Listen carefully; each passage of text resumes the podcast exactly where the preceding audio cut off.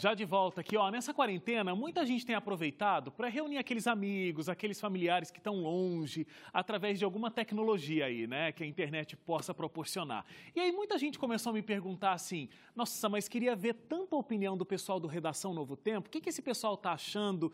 Coronavírus e pandemia e tudo mais, porque é o que a gente sempre fez, né, é, durante o período que o Redação estava no ar. Então, como você estava bastante acostumado a ver esses debates, reuni esse time dos apresentadores do Redação Novo Tempo de todas as épocas. E aí a gente conversou sobre pandemia, é, sobre esse momento difícil que o mundo está enfrentando, mas claro que quando né, a gente se junta, também foi um papo super divertido e você acompanha agora. Redação Novo Tempo! Olá! E gente? Opa, tudo bem? Estamos aí, né? Participando com Wagner Cantor em Identidade Geral. Já que o nosso programa morreu, a gente volta no seu que sobreviveu. Tô dando uma brecha aqui para o Redação ter uma volta. É, eu, a gente gravou há pouco tempo é, pro meu Instagram, porque eu tava cansado de ver as pessoas falando assim. Ah, saudade de vocês, ah, saudade do redação. Aí o pessoal começou a falar muito assim. É, nossa, nesse momento todo de pandemia, queria muito saber o que, que, vocês, o que, que vocês falariam, como ia ser a conversa de vocês. E aí acho que a conversa deu tão certo lá no Instagram que a produção aqui do Identidade copiou a minha ideia e quis reunir a gente na TV, olha só. Olha aí. Aí, Cauê Martinelli. É, como Gente, é dizem em inédito. televisão, nada se cria, tudo se copia, né, Wagner Cantor? Tudo se copia, com certeza. Estamos vivendo esse momento aí de isolamento social. é, ainda está acontecendo né, em todos os lugares é, que nós estamos aqui representados, três em Jacareí e alguém nos Estados Unidos, não é mesmo? Nosso correspondente Hélio Moura, direto de Las Vegas. É verdade. E aí? Quiser, eu- agora eu, eu até tenho dessa vez um fundo de Las Vegas aqui para colocar. Coloca Ah, aí, é? vamos ver. É, aprendi até a fazer isso aqui. Ai, Olha que- só, que, que- Olha lá, ó. divertido. Pronto, rapaz. Mas essa, essa ali é a hashtag. Quando houve aquele atentado em Las Vegas, lembram que teve um, um homem louco que foi num dos cassinos e disparou lá de cima, matou mais de 50 Lembro. pessoas? Foi criada essa hashtag, Vegas Strong. Agora, por causa da pandemia, eles atualizaram a hashtag é Vegas Stronger. Quer dizer, a gente está mais, Mais forte, forte, agora né? ainda. Ó, eu tô numa conexão Wi-Fi aqui direto do Jardim da Torre, em Paris. Olha, e eu, como não tenho recurso nenhum, tô aqui de casa mesmo, viu, gente? Num frio danado. Tá frio em Jacareí, tá frio mesmo. Como é que tá para vocês é, emocionalmente, psicologicamente, lidar com todo esse momento de, de pandemia, ah, um momento de maior isolamento social, um momento onde ir ao supermercado virou o grande evento das nossas vidas? Olha, Wagner, depende é, de quando a gente vai te responder essa pergunta. Eu acho que no dia que a gente conversou foi uma coisa, você está me perguntando, eu posso responder outra. Amanhã eu posso dizer outra coisa, porque o meu sentimento tá tipo uma montanha russa, assim, nessa quarentena.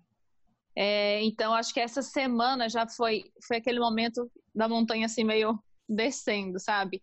Porque parece que vem uma sensação assim, gente, é junho já e, e, e não acabou isso a gente já está no meio do ano e, e os nossos planos, os nossos projetos. Respondendo essa pergunta hoje, acho que meu sentimento ele já oscilou, tá assim, ó, ladeira abaixo, um pouco com taquicardia, de, de realmente acho que 2020 vai ser um ano assim, vivi, agradecer a Deus pelas bênçãos, porque comi, mas não aconteceu nada demais, ficou parado assim na história da, da linha da minha vida. Cara, E pra aí? mim, pra mim particularmente, é, na primeira vez que a gente conversou, eu tinha colocado algumas coisas, acho que algumas delas continuam de maneira mais intensa. É, o lance de trabalhar, por exemplo, a gente que trabalha na área de comunicação, cara, tá muito intenso esse, esse período do corona, tem hora que a gente está trabalhando mais do que fora.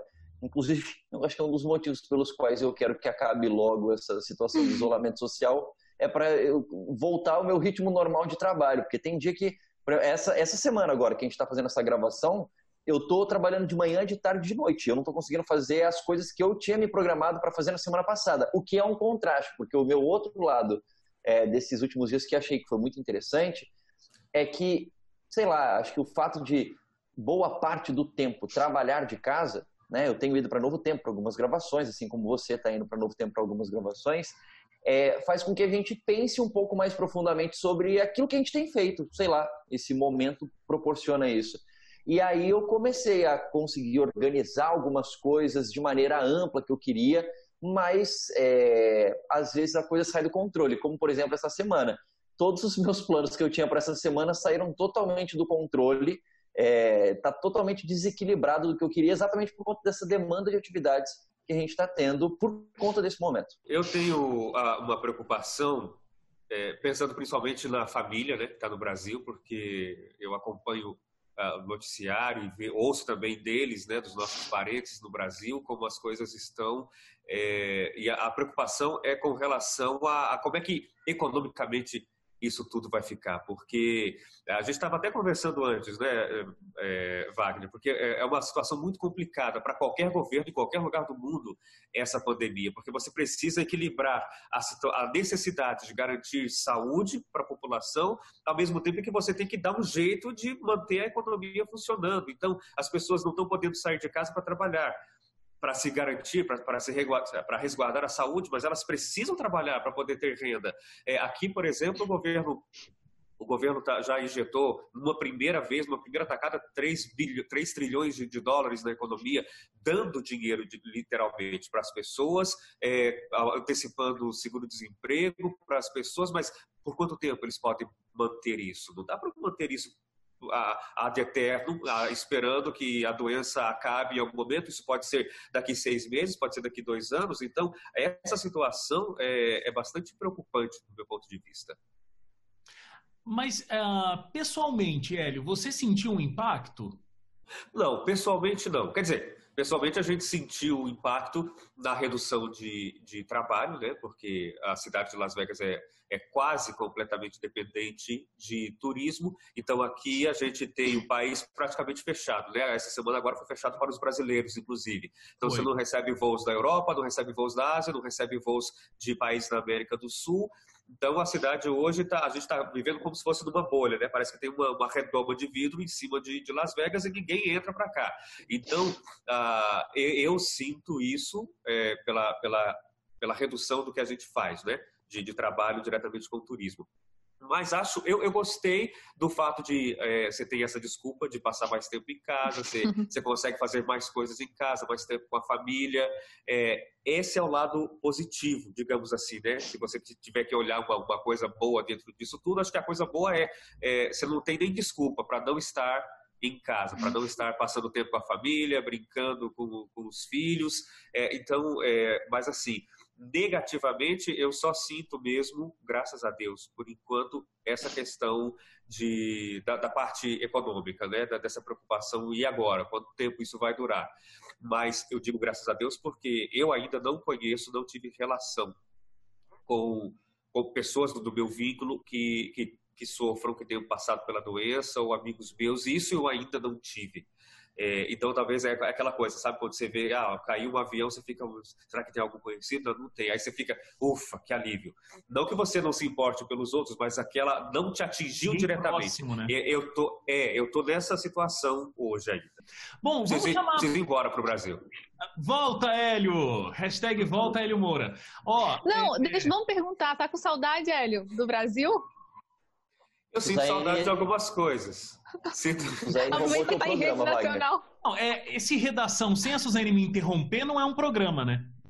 É uma coisa que... Gente, eu tava quietinha. Tava quietinha, só foi uma pequena colaboração.